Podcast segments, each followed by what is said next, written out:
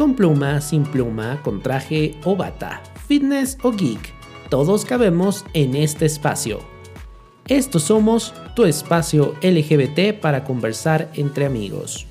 Acompáñanos en vivo todos los viernes a las 21 horas en nuestro canal de YouTube Estos Somos, conducido por Daniel Tinajero e Israel González.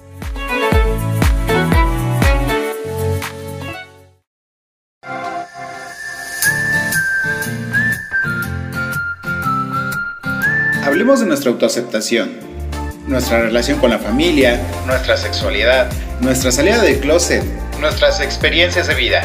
Aquí encontrarás historias que te ayudarán a identificarte o inspirarte. Este es el podcast No Soy Moda.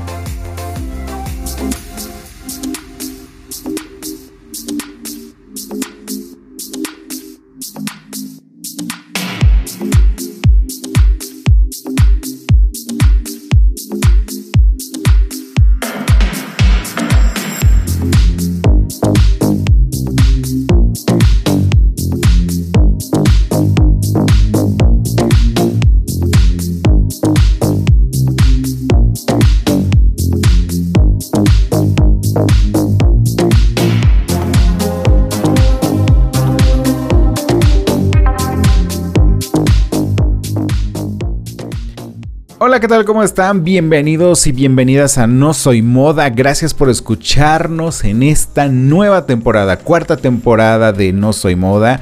Pues ya llegamos bastante lejos, más de 70 capítulos. Este, pues hablan muy bien de, del trabajo, pero sobre todo hablan muy bien de las historias que nos están contando. Muchísimas gracias por compartirlas.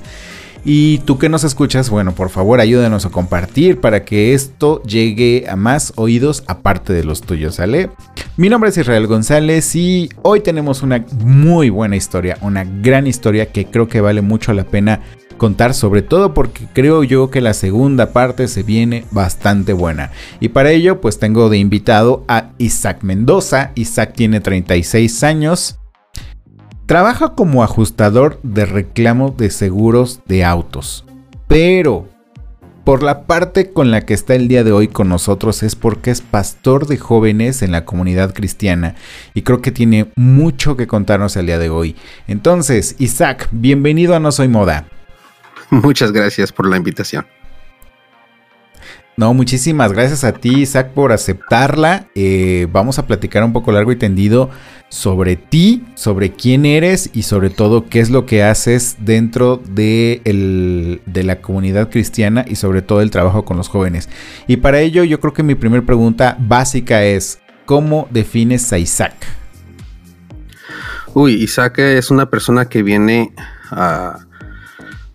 está en medio de su jornada una persona que toda su juventud pensó que estaba en lo correcto, que sabía todas las respuestas del universo.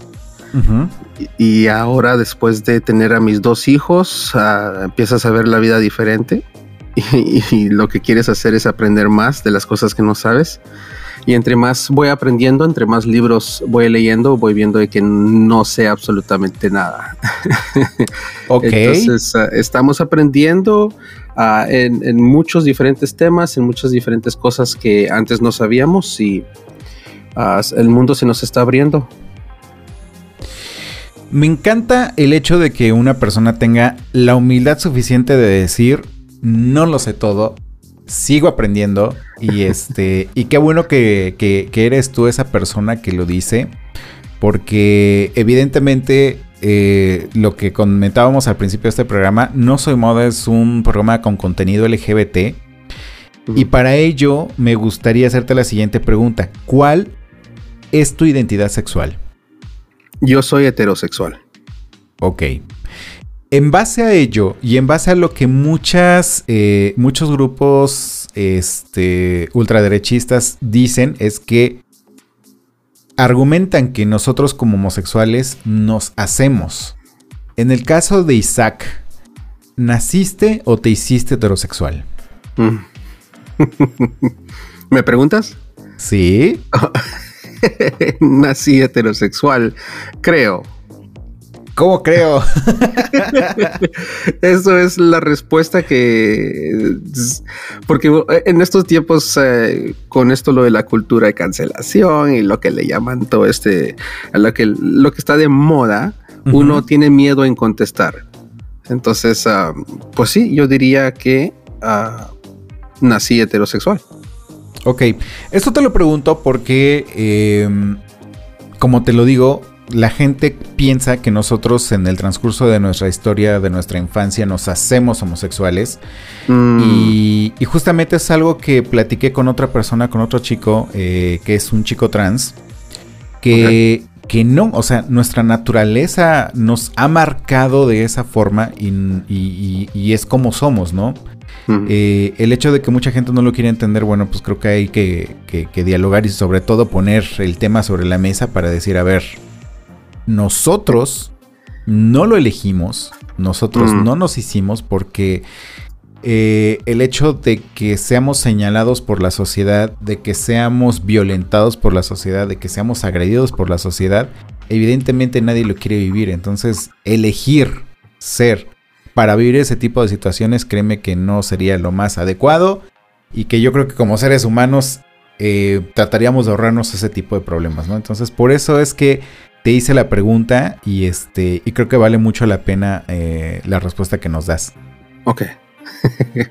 Ahora, em, ¿tú, ¿tú has tenido la necesidad de salir del closet de decir, hey, papá, mamá, tengo que decirles algo, soy heterosexual? No, jamás. ¿Por qué crees que no haya sido necesario hacerlo? Creo que es la norma de de ser heterosexual, no. Se ve raro que haya que anunciar algo diferente. ¿Qué opinas de los que tenemos que hacerlo? Qué difícil. Qué difícil. Bueno, pues yo he tenido dos opiniones. Mi, opinión cuando era un buen cristianito pentecostés evangélico, ah, definitivamente pensaba que era pecado, que era algo incorrecto, que es algo Ah, se me enseñó que es algo inmoral. Ya. Ah, pero el día de hoy, ah, pues mis pensamientos han cambiado. Al día de hoy, ¿qué es lo que pienso de ellos? Es yo los acepto, los amo, los definitivamente creo que dejé la necesidad de tratar de comprenderlos y simplemente tener compasión hacia, hacia mi prójimo. Entonces no, no, no los juzgo. Ya. Defíneme la palabra compasión compasión, tener eh, empatía, tener eh, un corazón, ah, entendiendo de que es tu hermano, es tu hermana, ah, y, no tratar de, de meterlos a tu burbuja, ni tratar de necesariamente entrar en la burbuja de ellos, sino que simplemente aceptar de que somos dos ah, seres humanos y amarnos. Generalmente la palabra compasión este, tiene una interpretación como de Em, de ayudar al, desvalido, de ayudar al pobre, de, este, de acoger. Pero esta persona que, a la cual se le tiene compasión, de pronto la podemos este, minimizar o, hacer más una persona débil, una uh. persona este, incapaz de. Ok. Desde tu percepción, ¿tú crees que ¿Esa sería la palabra compasión? ¿O esa sería la definición más bien de la palabra compasión? Uh, esa es una buena pregunta. Tendríamos que verlo de diferentes formas. No creo que te... Así como tú lo estás describiendo, no, entonces ya cambio mi, pensamiento. Sí. Ah, pero... No sé, tal vez a mi ignorancia no me, no me ayuda. Tal vez comprensión, tal vez tener empatía ¿Sería la palabra mejor? Ok. Ahora, yo en lo personal tengo eh, un tema bastante fuerte respecto a los temas de la religión y es aquí donde nos metemos al, hecho de que tú eres este, un pastor de jóvenes de una comunidad cristiana. en capítulos anteriores yo tuve una plática con un chico que venía de una familia de testigos de Jehová. Uf. Y dentro de, de ello, bueno, el chico es este, un chico gay. Mm, Más bien, es, es un chico bisexual. Bueno, ya no me acuerdo, ya no me acuerdo bien la definición, pero forma parte de la diversidad sexual, que eso es lo importante. Sí. El hecho de ser una persona homosexual hace que la religión o la congregación de los testigos de Jehová, por default, este, no te acepten dentro de la congregación, ¿no? Y, y- e incluso este, este chico nos decía que el textual en su libro, en su Biblia, dice que los homosexuales no son bienvenidos en, no sé si en el reino de Dios, pero por lo menos en su, en su congregación no lo son. Entonces él de pronto ya se empezó a sentir muy rechazado. Eh, eh, obviamente su orientación sexual no compatibilizaba con la opinión de sus papás y eso obviamente hizo que, que él dijera, ya no voy por aquí, esta parte ya no me gusta, eh, lejos de, de, de afianzar mi fe, me está alejando de, de ella porque al final del día no me aceptan. Claro.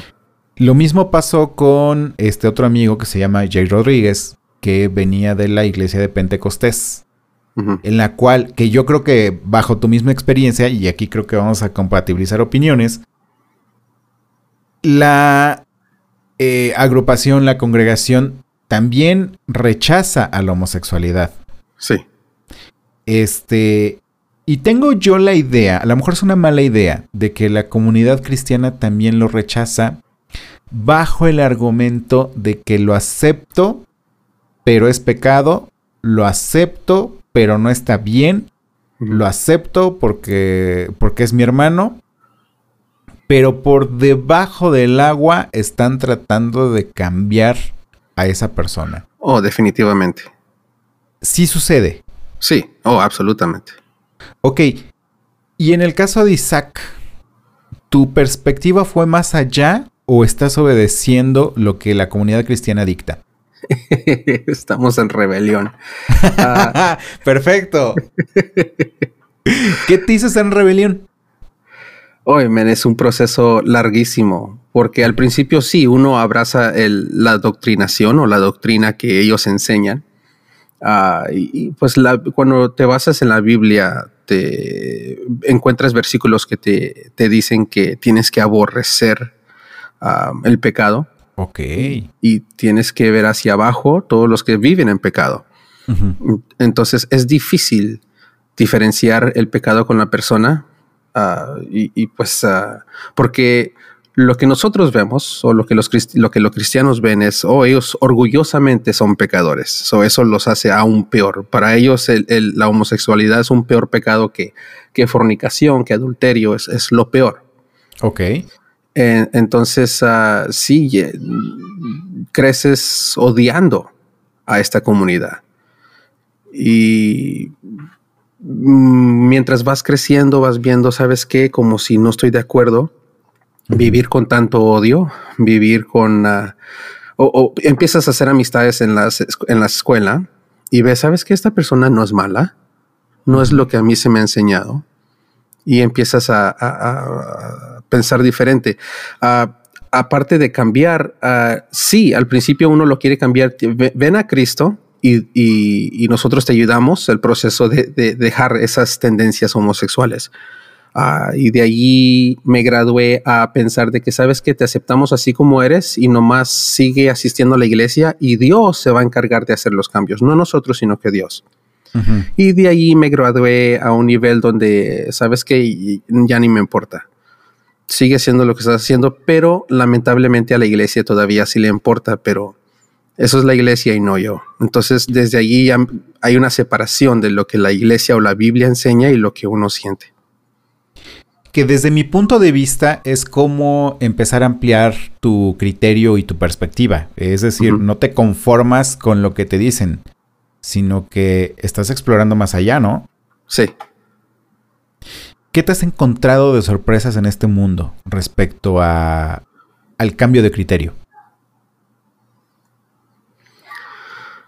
sorpresas que la comunidad de LGBTQ, la verdad, es mucha mejor que la comunidad cristiana. Ah, caray. ¿Por qué? Cuéntame eso.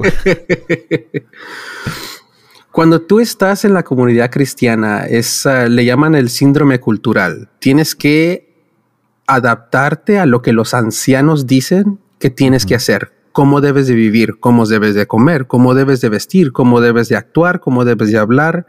No puedes ver esta televisión, no puedes ver estas películas, tienes que cancelar tu cuenta de Netflix porque pues, sacaron con una, una película en Brasil de que le hicieron burla a Jesús de que era gay. Entonces, controlan tu vida en absoluto, es, es, es eh, autoritario. Ajá. Eh, entonces la gente, no solamente la gente que está dentro de la comunidad cristiana, que, sea gay o sea parte del LGBTQ, pero ah, otras gentes que, tengan problemas ah, personales con ese tipo de cultura, cuando salen de allí, no tienen a dónde ir, porque tienen un trastorno cultural donde no saben qué hacer, con quién juntarse, no tienen amistades. Y la comunidad LGBTQ, eh, lo bueno es de que los que, los que tengan, los que sean homosexuales, y discúlpame si uso un término que ofende, pero los que sean homosexuales o sean lesbianas o sean lo que sean, en la comunidad LGBTQ tienen una comunidad donde pueden ir, donde los aceptan, donde los aman, donde no los juzgan, que no es lo que encuentras en la comunidad cristiana. Ok, lección de vida. lección de vida que nos acabas de dar, te lo juro. Recién también entrevistamos a, Miguel Manjarres, que él es pastor de la iglesia católico este, anglicana. Sí.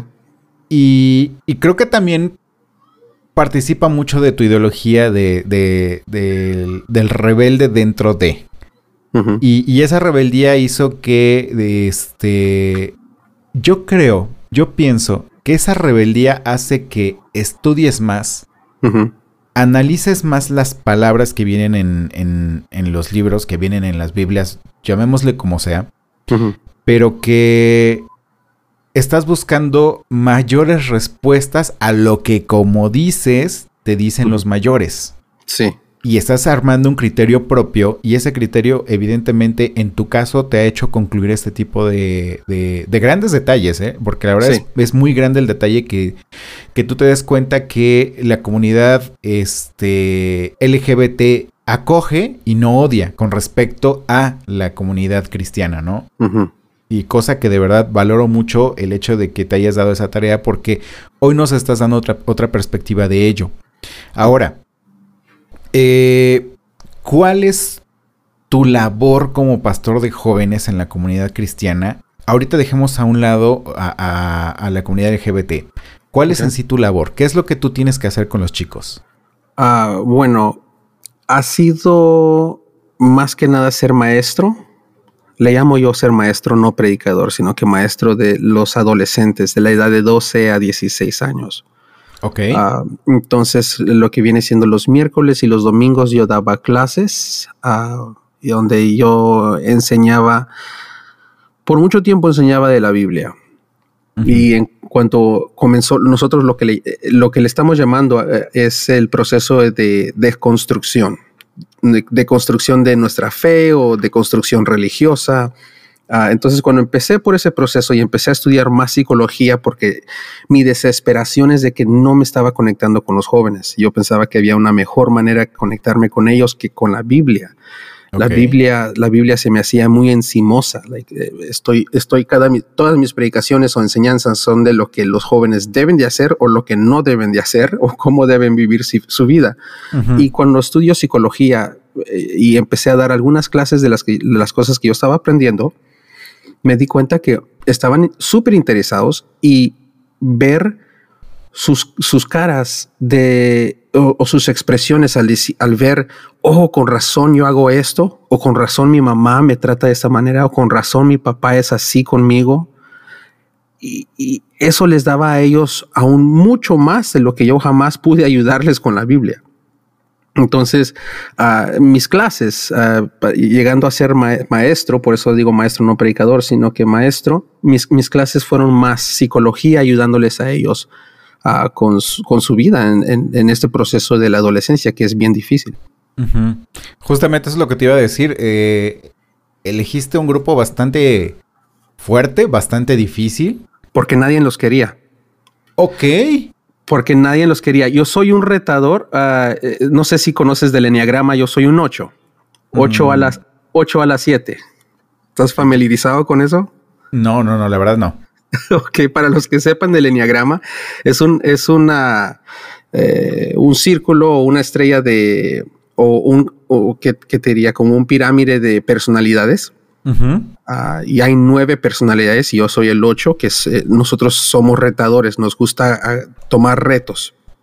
Somos atrevidos y somos ¿qué dirías? muchas las veces nos ven como narcisistas, enojones, peleoneros, pero es porque está en nosotros y por eso yo creo que he tenido la valentía de eh, ponerme en rebeldía con la religión y hay muchos que tal vez piensan como yo pienso, pero no tienen la valentía para retarse y salir de la comunidad cristiana. Ok, en base a los números que me dices, el 7 es entusiasta y el 8 es desafiador. Sí. ok. O sea que eres un desafiador con iniciativa. sí, por, naturaleza. Bien. Ahora, eh, como te digo, tienes, tienes en tus manos una etapa, y como bien lo dices, una etapa de vida muy difícil. Eh, te he de confesar que yo aquí en casa tengo un chico de 14 años. y se me hace muy, muy complicado el manejar su propia personalidad. Digo, el manejar el cómo es el tratar de entenderlo, el que de pronto él me dice es que ni siquiera yo me entiendo. Y así como que, mi hijo, si tú no te entiendes, pues mucho menos yo no puedo con eso. Qué buena onda, ya me cayó súper bien. este, le, voy a comprar el tiquete para que vaya a verte y este, me lo trabajes un poco. ay, ay, no, qué pena, mira, eh, de lo que tal vez te tuve que haber dicho anteriormente, el año pasado dejé el ministerio, dejé de ser pastor, dejé de ser maestro, ya, ya no tengo a los muchachos. Ok, dejaste de serlo, pero eso no te quita el conocimiento. Eso no te quita el, hecho de que, de que puedas seguir ayudando. Y, yo creo que eh, como maestro, como persona, el mundo necesita justamente de, personas como tú, de, personas rebeldes y de personas que quieran romper esquemas, porque ayudan, de verdad ayudan. Y, de hecho, mi siguiente pregunta va a, a que en este proceso de edades pequeñas todavía, yo como, como homosexual, yo logré definir mi, verdadera esencia a los 15 años. Mm. En una edad en la cual estás tratando de entender uno. Sí. ¿Qué rayos está pasando con tu cuerpo? claro. ¿Por qué? Porque hay pelo donde antes no había. ¿Por mm. qué mi voz se escucha chillona? Mm. Este, ¿por qué se supone que me tendría que gustar María cuando en realidad me está gustando este A Mario?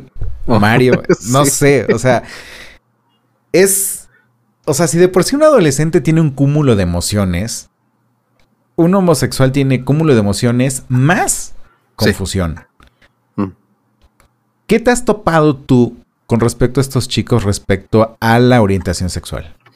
Sabes que hay muchas indicaciones, ah, pero tienes, tienes que leerlo y, y, para eso está, es muy importante la capacitación porque uno es muy ignorante a veces. Ah, ah, puedes ver que algo está mal con el muchacho y cuando digo mal no digo que sea malo ser homosexual, sino que se le ven los síntomas de que está triste, que está deprimido.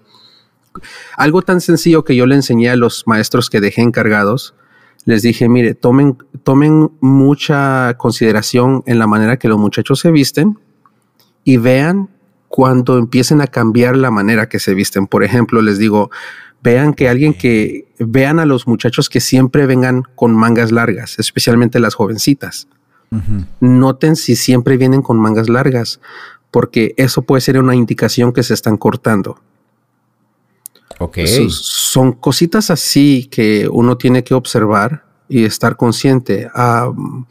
Otra cosa es que estén muy calladas, estén muy callados, sentados en las esquinas, no quieren hablar con nadie. Llegas a hablar con ellos y, no responden. Entonces, no es de que estén enojados, no es que sean así, sino que puede algo estar sucediendo. Y sí me ha tocado la, la experiencia de que los jóvenes se me abran porque gracias a, ya, ya casi decía gracias a Dios. Pero gracias a, my intuition, a, mi curiosidad, puedo hacer las preguntas correctas y, no tengo una estrategia, sino que naturalmente salen. y, la conversación comienza así con los muchachos y resultan diciéndome, oh, es que, es que soy gay y por eso es que no vengo a la iglesia y por eso me siento incómoda aquí. Y, y, comienzan esas conversaciones. Uh, al principio, ah, tuve una joven que todavía recuerdo su nombre, creo que no hay problema diciendo su nombre, su nombre es Amanda, me recuerdo muy bien de ella, pobrecita, tenía 16 años. me dice, ¿qué piensas tú? Y esto es cuando yo predicaba que la eh, homosexualidad era pecado. Me dice, Isa, ¿qué piensas? Después de la clase eh, se me acerca y me dice, ¿qué piensas eh, que si tú, el día que tú que te cases, si tengas hijo y salga homosexual, ¿qué piensas de eso? Y se me quedó viendo firme a los ojos. y en esos tiempos, el día de hoy me hubiera gustado tener esa oportunidad otra vez para responderle mejor con lo que ahora sé, pero en ese tiempo le digo, pues mi hijo va a estar en pecado, lo voy a amar, pero sé que está en pecado y sé que él tiene un destino que no es lo apropiado.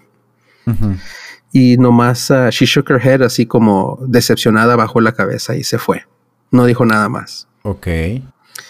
Y el día de hoy me, lo recuerdo, lo recuerdo porque nunca me dejó en paz eso. Entonces uh, estoy viviendo mi vida el día de hoy tratando de, no sé, tal vez de arreglar ese comentario con todas las demás situaciones que enfrento. Pregunta, ¿qué edad tienen tus hijos? No, mi hijo tiene cuatro y mi hija tiene cinco. Ok. Te vuelvo a repetir la pregunta que ella te hizo. Eh, evidentemente tu perspectiva cambió, tu lógica cambió. ¿Qué le responderías a ella ahora cuando ella te pregunte em, qué pensarías o qué harías si uno de tus hijos fuera parte de la comunidad LGBTIQ? Muchas gracias por hacer esa pregunta. Creo que esta es mi terapia para el día de hoy. Me estás dando esa oportunidad de arreglar esa respuesta. No, eh, que, no hay nada absolutamente malo con él. De hecho, no sé, yo creo que con la homofobia con la que yo crecí, a veces veo la manera que mi hijo camina, la manera que mueve su mano, la manera que se expresa, viene y abraza, y es cariñoso mi hijo y a veces me pregunto, ¿será o no será? y, pero, pero no me pregunto para empezar a decir, oh, entonces hay que empezar a orar y reprender al diablo. No, sino que nomás, nomás quiero saber para estar preparado a tener esa conversación y, aprender más. Pero no es algo negativo, sino que es, es todo lo contrario el día de hoy. O sea que si en algún momento tu hijo adolescente llega y te dice, papá, creo que me gustan los chicos, no habría mayor problema. Absolutamente no. Te felicito por haber llegado hasta esa conclusión, porque al final eh, no solamente aceptarías, en dado caso, este, la orientación sexual de tu hijo, sino tu entorno ha cambiado. Y es un entorno en el cual la, el prejuzgar lo has dejado a un lado. Y eso eh, te lo felicito mucho por el hecho de que culturalmente, como dijiste, estabas acostumbrado a hacerlo y romper esos esquemas de cultura cuesta muchísimo. No es fácil. Exactamente. Eh, Isaac, vamos a un corte y ahorita que regresemos, por favor, coméntanos situaciones que hayas vivido con, con estos chicos. Se me hace muy interesante y alimenta muchísimo tanto eh, los oídos de quienes nos escuchan como esa información que chicos de 14, 15, 16 años necesitan escuchar, ¿sale? ¿Está bien?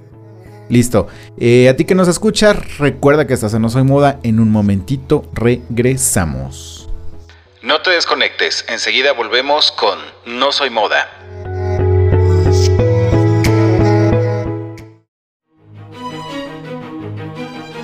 Siempre tuve una historia en mi cabeza, llena de magia, seres oscuros y villanos. El tiempo, mi salida del closet, la discriminación y la vida fueron llenando esa historia de personajes y trasfondos. Busca Raíces Sombrías de Fabián Ramos en Amazon, tanto en formato físico como libro electrónico, y sé parte de esta aventura.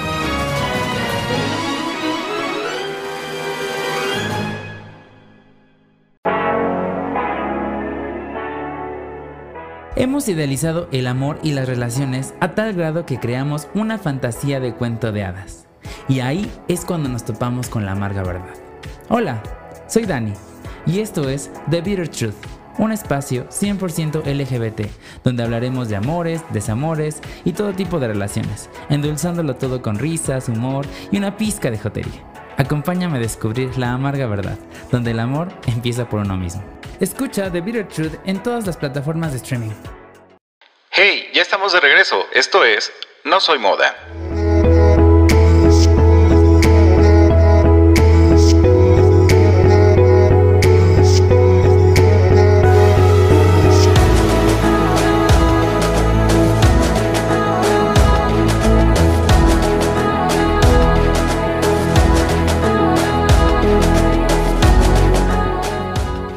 Y ya estamos aquí de regreso en No Soy Moda. Recuerda que estamos platicando con Isaac Mendoza y este y cabe hacer la gran acotación de que él es heterosexual. Em, cuando nosotros lanzamos la invitación para, para que muchas personas nos compartieran su historia, eh, Isaac me escribió vía redes sociales y me dijo que él tenía historias que contar. No me había dicho, y de hecho para mí fue una sorpresa al iniciar este programa que él es heterosexual, pero eh, tampoco había la necesidad de hacerlo, pero bueno, eh, es, no soy moda y tenemos que aclarar ese tema. Eh, sin embargo, Isaac nos contaba que él ha trabajado con chicos que de cierta forma se ha topado con el tema LGBT.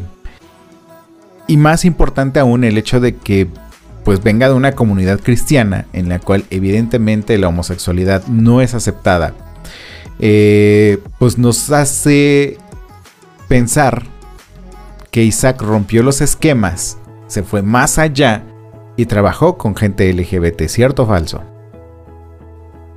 ¿No es cierto? Antes de, de, de entrar a la siguiente pregunta, tengo, tengo una duda. Y esa es una duda que yo creo que es el, este, el talón de Aquiles de cualquier religión. Sodoma y Gomorra. Amén. ¿Es, ¿Es cierto lo que todo mundo dice? Que este. Que la Biblia en esa parte, en, en ese relato, habla de la homosexualidad. No es cierto que habla de la homosexualidad. Y no es una respuesta que a muchos le va a gustar. Ok. ¿Por qué? Es que, bueno, algo que debemos de entender de la Biblia es que, bueno, los cristianos so- son una grande comunidad y hay diferentes denominaciones y diferentes doctrinas, diferentes cultos, sectas. Y lamentablemente lo que es- ha estado de moda es de decir que Sodoma y Gomorra fue destruida porque por, por la homosexualidad, porque era un- unas, eran ciudades llenas de homosexuales. Cuando, cuando la verdad no era, no era así. Y no sé si quieres que lo explique. Sí, claro. Digo, es que, es que comparando a Sodoma y Gomorra con San Francisco, pues San Francisco ya hubiera estado destruido desde hace cuándo. Sí, Ok. Tomando en cuenta que San Francisco sigue entero, ayúdanos a definir el tema de, de Sodoma y Gomorra. para entenderlo, ah, yo es que es, es una conversación larga, pero lo voy a hacer lo mejor que pueda, así que disculpen si, si me hago bolas. Ok, venga. Una de las primeras cosas que debemos de comprender es que la Biblia no es un libro literal. No podemos comprenderlo que siendo un libro literal, porque si lo entendemos como un libro literal, vamos a pensar que Adán y Eva fueron personas reales y que todos somos hijos hijas de, ellos dos, o sea, Adán no tuviera ombligo. Ah, ah, eh, por ejemplo, la historia de Caín y Abel, que son los hijos de Adán y Eva, no son dos personas que realmente existieron, sino que ellos representan ciudades, la ciudad de Judea y la ciudad de Babilonia. Y habla, es una historia para que uno vaya entendiendo uh, cómo ellos fueron, cómo Babilonia fue y asesinó y destruyó la ciudad de Judea uh, por celos y cositas así eh, eh, es como la Biblia fue escrita, pero el día de hoy, pues con tanta falsa información y mal, estar mal informados, se nos ha olvidado por qué y cómo fue la Biblia escrita para eh, la gente en esos tiempos. Ok. Ah, y hablando, brincando a Génesis 19, que es lo de Sodoma y Gomorra, el pensamiento primitivo donde la mujer es inferior a los hombres, los hombres violaban a otros hombres para hacerlos sentirse mujeres y de esa manera humillar a los hombres. Este acto lo vemos a través de todos los historiadores. Ah, cuando una nación vencía a otra nación, la, manera de mostrar su victoria y su poderío era violando a los hombres de esas comunidades o de esa nación. Y de esa manera. Entonces, cuando leemos que la ciudad o vinieron hombres y niños queriendo tener relaciones sexuales, dice la Biblia, ah, con, los hombres que estaban dentro de la casa de Job, no es porque era un gusto, un, interés de placer, de saciar una satisfacción de sexual, sino para demostrar o que no estaban bienvenidos, de que ellos eran inferiores y básicamente humillarlos. Entonces, un tema de dominio. Un tema de dominio, sí. Ok. Y, por eso ah, es que supuestamente en la Biblia a Dios odiaba a esas, a Sodoma y Gomorra, no por homosexualidad, sino porque eran devastadores, o sea, eran crueles. Ah, les gustaba saber que ellos eran los meros meros, los, las ciudades más grandes, más prósperas, porque la Biblia así indica eso.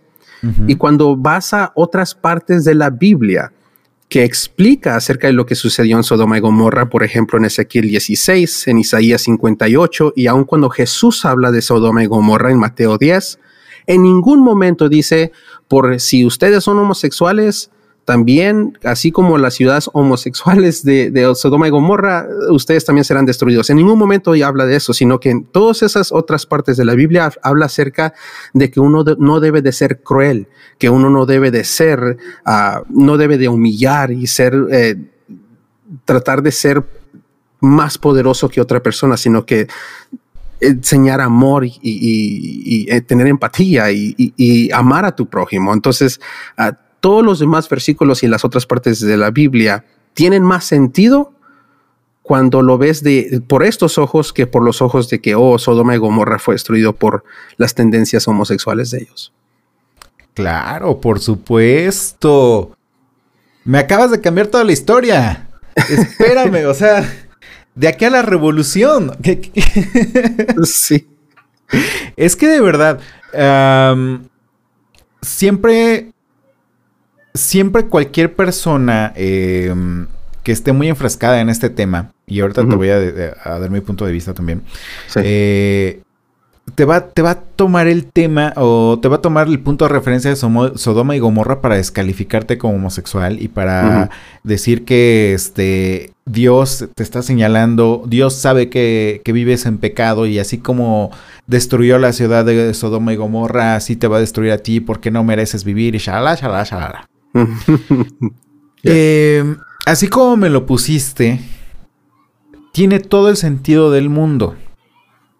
Eh, evidentemente, dentro del argumento religioso, en cualquier religión, creo que ahí sí vamos a estar de acuerdo en todas. Eh, lo que promulga Dios en cualquiera de sus expresiones es el amor, y el amor hacia el prójimo como a ti mismo. cuando estas personas fanáticas de la mala interpretación de la Biblia vienen y te empiezan a señalar, lo que menos están haciendo es amarte.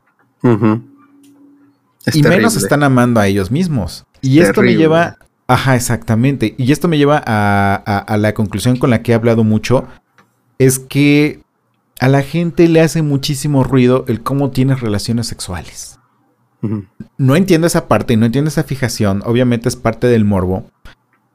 Pero un, ejemplo básico.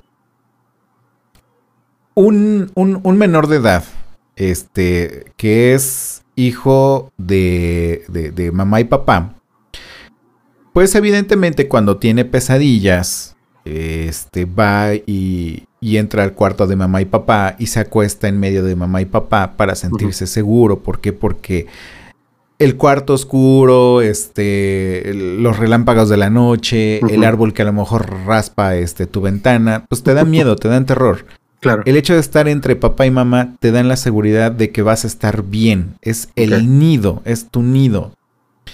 Pero si una pareja este, de dos hombres o una pareja de dos mujeres acepta la misma situación de que tu hijo tiene miedo, se va y se acuesta en medio, mm.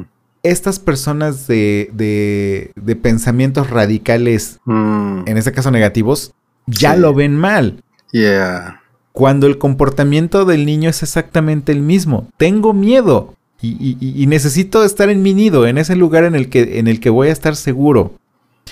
Seguro o segura, depende de si es niño o es niña, ¿no? Sí, sí, sí, claro. Eh, sin embargo, pues ya estos grupos radicales ya están pensando en que si un pequeño se va y se acuesta en medio de, sus dos papás o en medio de sus dos mamás porque tiene miedo, para ellos es lo van a violar. Ya. Y, yo, eh, ajá, escucho. Yo tuve una discusión con un con una persona que está planeando ser pastor. Ajá. Y me pidió que fuera su mano derecha. Ah, que fue como el año pasado fue. Y le digo, no, no puedo hacer eso. Me dice, ¿por qué? No, es que mejor, mejor no hablemos. Nomás uh, disculpe, qué pena. Lo animamos que siga adelante, pero no cuente conmigo para ser copastor, pastor de jóvenes y ministrar la alabanza y adoración. Ah, y, pero él insistió que quería saber por qué y por qué y por qué, hasta que me empujó tanto que, ok, bueno, para, para comenzar, yo creo que esto va a ser suficiente. Y, no digo esto solo porque estoy en este programa, pero sí sé que los puedo callar inmediatamente cuando les digo que yo apoyo a la comunidad LG, LGBTQ. Ok. Sé, que para ellos esto es como lo, peor. Entonces, uh, ellos este, me dijo, es que todos los que somos, eh, este es el pensamiento de ellos y, lo conozco muy bien y, se desarrolló así esta conversación. Él dice es que todos los que son homosexuales han sido abusados cuando eran niños, por eso es que son homosexuales. Y, yo como, no, no, no, no, no, no, no. No. Y luego, me, luego todavía no tiene la vergüenza para seguir adelante. Dice, y todos los que son homosexuales son pedófilos. Y yo, ay, qué Dios, ay, en serio, en serio, no, ¿de dónde agarro esta, información? Ah, y dice, todo lo que es homosexualidad, dice, es un acto inmoral. Y le pregunto, pero ¿por qué quién dice que es inmoral? Si es, es amor genuino y, no, y ellos insisten de que, que, este es el, patrón, que los niños son abusados y de grandes se vuelven pedófilos y, es un ciclo sin fin. Eh, y entonces cuando tú dices de que dos hombres eh, casados traen a su hijo a la cama, eh, para ellos es, eso no, no, lo pueden aceptar, no lo pueden comprender. no está en su sistema. Sí, exacto. Y este, y como bien dices, o sea, para ellos es eh, niño más dos hombres homosexuales que son pareja casados y con una relación estable durante muchos años, porque el estado mínimo te pide dos años de relación, eh, son igual a violadores. Eh, y, te he de comentar, porque esto yo lo he vivido en carne propia. Yo soy papá adoptivo de una niña hermosísima de cinco años. Ay, sí. Este. Antes de que te den a un niño, pasas por una serie de exámenes oh. psicológicos muy, muy grande. Extensos, largos, grandes, sí, claro. Sí, sí, sí. El Estado no va regalando niños, eso te lo aseguro. Mm, yes. Eh, hay un estudio detrás de ello, hay estudios psicológicos. Y hay estudios que están fuera de criterios morales radicales y están dentro de criterios psicológicos, Creo yo, bastante bien cimentados. Ajá.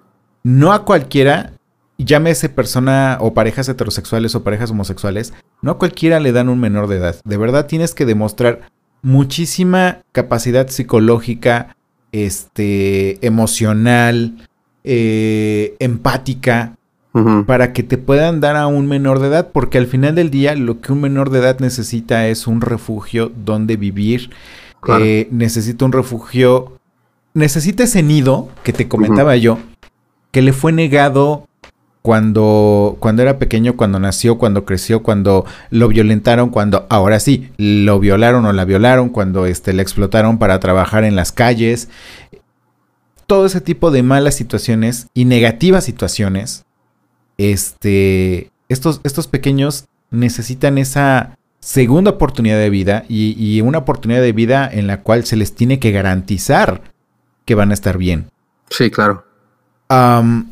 Como todo en el mundo, puede haber este, personas que fallan, pero te aseguro que es una persona de cada 100, de cada mil, porque creo que eso mismo pasa con las personas heterosexuales. No todas son perfectas, hay algunas que cometen errores. Claro, claro. Entonces, eh, desde este punto de vista, pues nuestros pequeños van a estar bien en una familia. El criterio que tengan las religiones, el criterio que tengan los grupos radicales, pues van a ser porque no, no han vivido nada parecido. Y, algo que también argumento mucho es que eh, estos grupos radicales, pues hacen mega manifestaciones en la calle eh, defendiendo los derechos de la mujer, defendiendo este el, a, a los niños y, y en- por lo menos aquí en México han argumentado el no te metas con nuestros niños, eh, haciendo alusión a nosotros los homosexuales. Pero de ahí en fuera, o sea, después de manifestarse en la calle, se regresan a su casa y no pasó más nada. Y mi cuestionamiento es, ¿qué lograste con eso? Si quieres hacer un cambio verdadero con un menor de edad y quieres que nadie se meta con tus niños, entonces después de tu manifestación, te vas a las oficinas del Estado, metes tu documentación, solicitas un menor en adopción y te lo llevas a tu casa porque eso es lo que realmente se necesita. Y la gente no lo hace, o sea, la gente No. nada más manifiesta sus ideas, pero hasta ahí. Entonces, ni, ni, ni hacen y ni dejan hacer. Correcto. Eh, Esa es, ah, es una larga conversación. Sí, sí, sí, ya, Sí. Ya, ya me apasioné también yo. Está bien, ¿no? Sí, pero no, tienes toda la razón. Ahora, eh, volviendo al tema de, de tu trabajo con los adolescentes, ¿cómo fueron tus experiencias trabajando con ellos? Y evidentemente no te topaste con una situación, te topaste con muchas situaciones. Sí.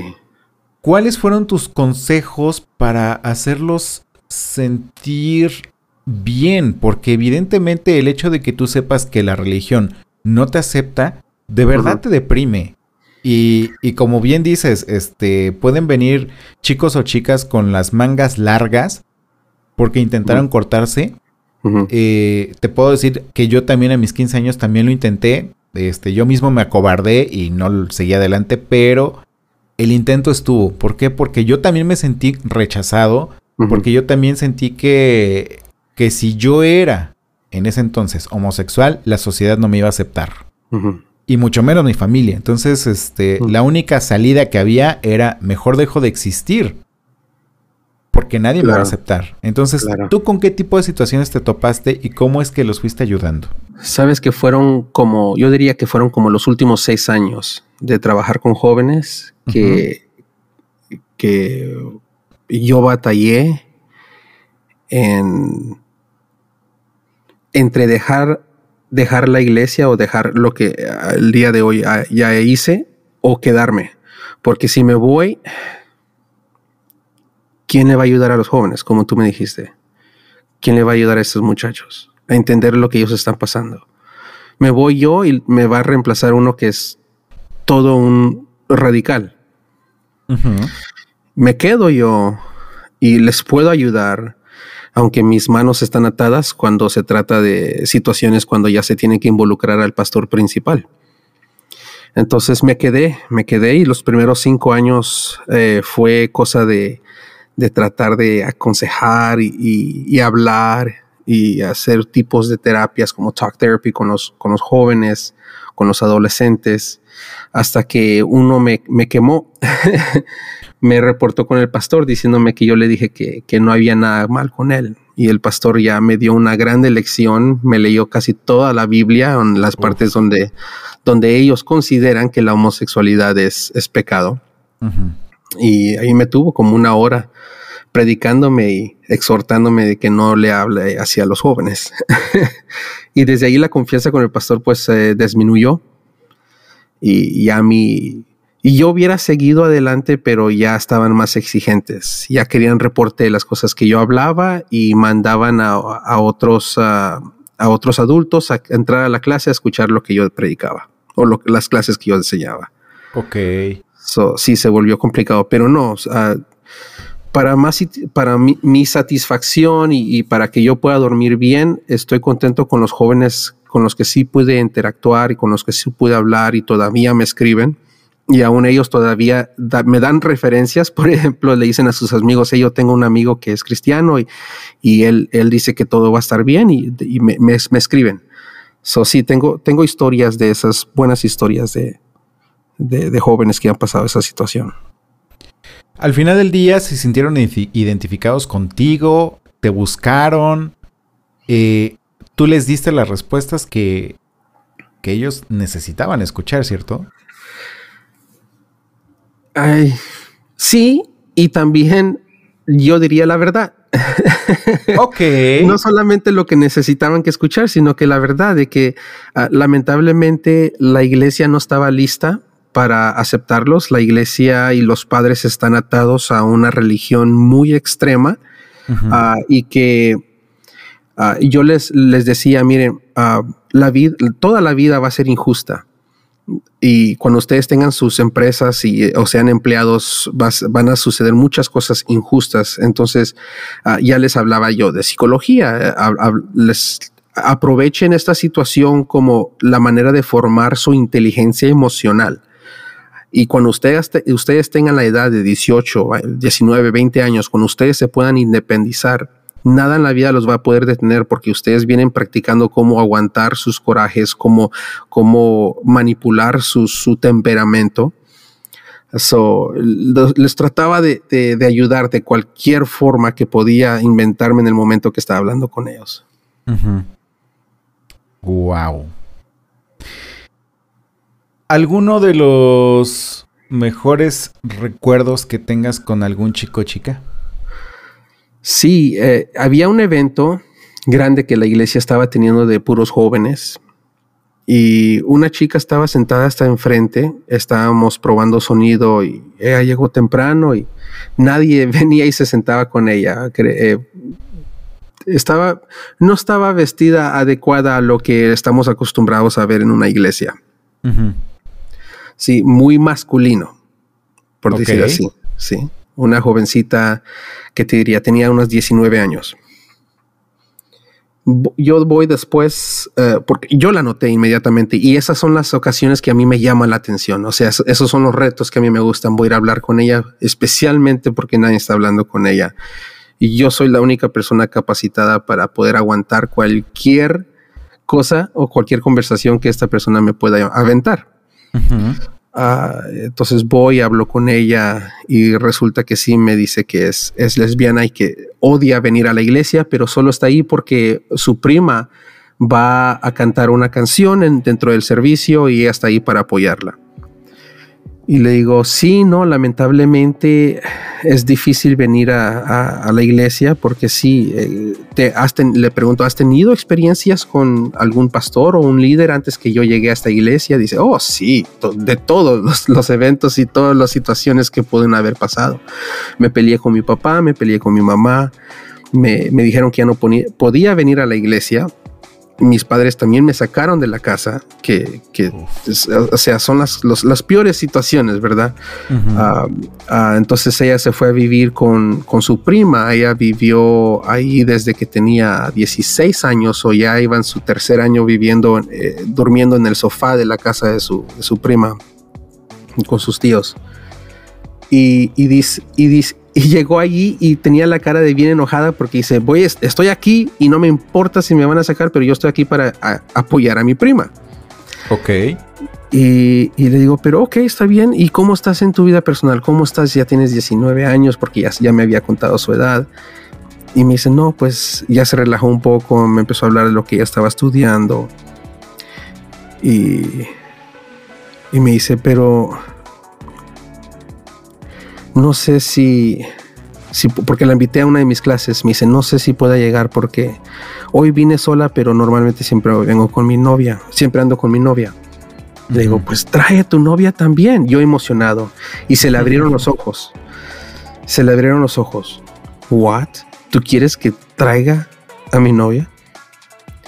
Y le digo, sí, claro, pero no eres cristiano. Me dice, es la primera vez que yo la estoy conociendo, o sea, ya no me conocía a mí tampoco. Ya. Le digo, sí, soy cristiano, pero yo no tengo ningún problema con eso. ¿En serio? Me dice, estoy sorprendida, pobrecita. La guía, no, es que sí, eh, tenemos diferentes cristianos y lamentablemente con los que has batallado sí son de, de una diferente rama, pero quiero que sepas que conmigo no hay ningún problema. Lo único es que en esta iglesia sí hay problema. Ah, has buscado, has buscado en otra iglesia que tal vez no dicen no, no, no. Yo pensé que todas las iglesias cristianas eran lo mismo. Y no, sí hay, sí hay diferentes iglesias donde sí aceptan. Es más, me, hace recordar cuando me estaba discutiendo con el, el hombre que te dije que quería ser pastor. Ajá.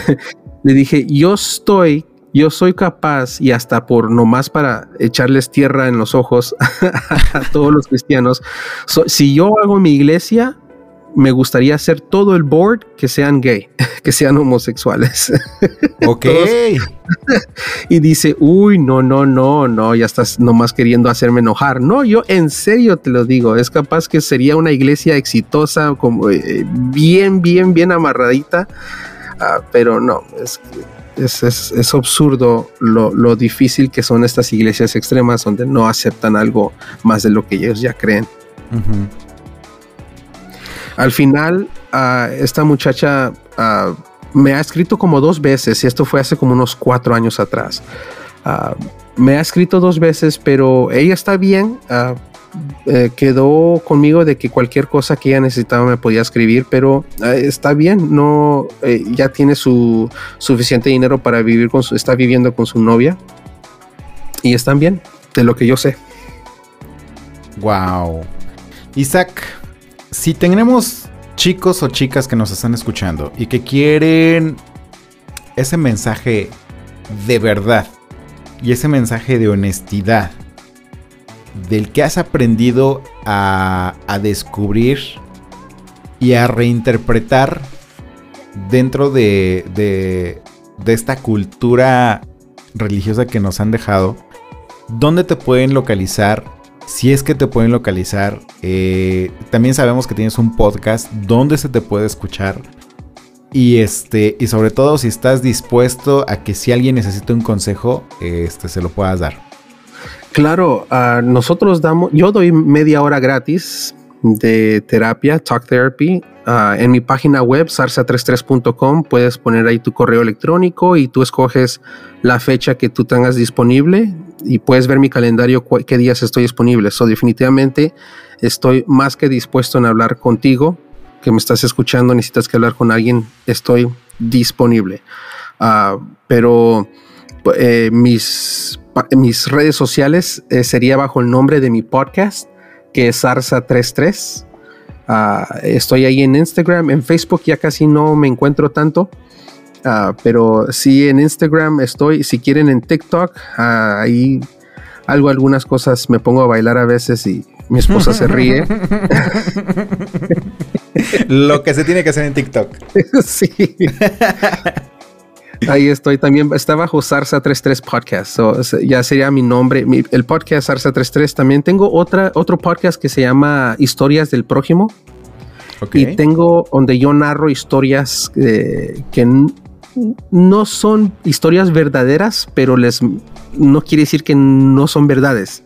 Son cosas que suceden en la vida real. Y tengo, tengo un episodio que sale el próximo mes acerca de una, una, unas amigas donde una de ellas es lesbiana y su, su trayectoria en la iglesia, lo que ella sufre y, y, lo que ella tiene que hacer para liberarse de, de esta cultura tan tóxica. Ok. Todas estas ligas de redes sociales, de los podcasts, las vamos a dejar en la descripción de este programa. Entonces, por favor, pásate a escuchar los podcasts que la verdad valen mucho la pena. Eh, te he de confesar que a pesar de que yo escuché los programas, yo asumí que Isaac pertenecía a la comunidad LGBT. Y la sorpresa fue que minutos antes de iniciar este programa me dijo yo soy heterosexual y así como que, ah caramba. Vemos cómo manejamos el programa, pero de que lo sacamos adelante lo sacamos. Y la verdad es que es una joya esto que nos has dejado, Isaac. Te agradezco muchísimo tu apertura, eh, tu, tu trabajo que has hecho. Gracias, de verdad, gracias por cambiar la perspectiva de las cosas, por atreverte a hacerlo y este y seguramente que este mensaje junto con lo que tú puedas seguir aportando a la sociedad eh, va a ayudar a, gente, a chicos, a chicas de la comunidad LGBT, por lo menos a sentirse bien consigo mismos y a autoaceptarse de la mejor forma. De verdad, muchísimas gracias, Isaac. No, estamos a las órdenes. Gracias por el tiempo. Gracias y gracias a ti por escucharnos. Este, híjole, buena, buena, buena la historia del día de hoy. Y pues te repito lo que siempre te digo, si esta historia te gustó y quieres seguir también escuchando otras historias como esta, por favor te vamos a dejar un link en la descripción también de este programa para que nos puedas donar lo que busques, lo que gustes. Eh, esto es para continuar con la labor de seguir distribuyendo este programa. Este, esta cooperación, esta donación no es para hacernos ricos ni nada por el estilo pero sí es para que este programa se siga distribuyendo en más plataformas, los, lo pueda seguir escuchando más gente, porque programas como el que nos dejó Isaac hoy, creo que merece ser escuchado por más y más y más personas. E igual, si nos escuchas en iTunes Podcast, por favor regálanos un comentario, cinco estrellas, eso, por lo menos en la plataforma de iTunes nos ayuda a llegar a más personas. Y, ya nada más por último te dejo nuestras redes sociales en Instagram como no soy moda-podcast, en Twitter como no soy moda-p, en Facebook como no soy moda el podcast. Y también estamos en YouTube como No Soy Moda el podcast. Gracias por escucharnos. La siguiente semana nos escuchamos nuevamente. Adiós.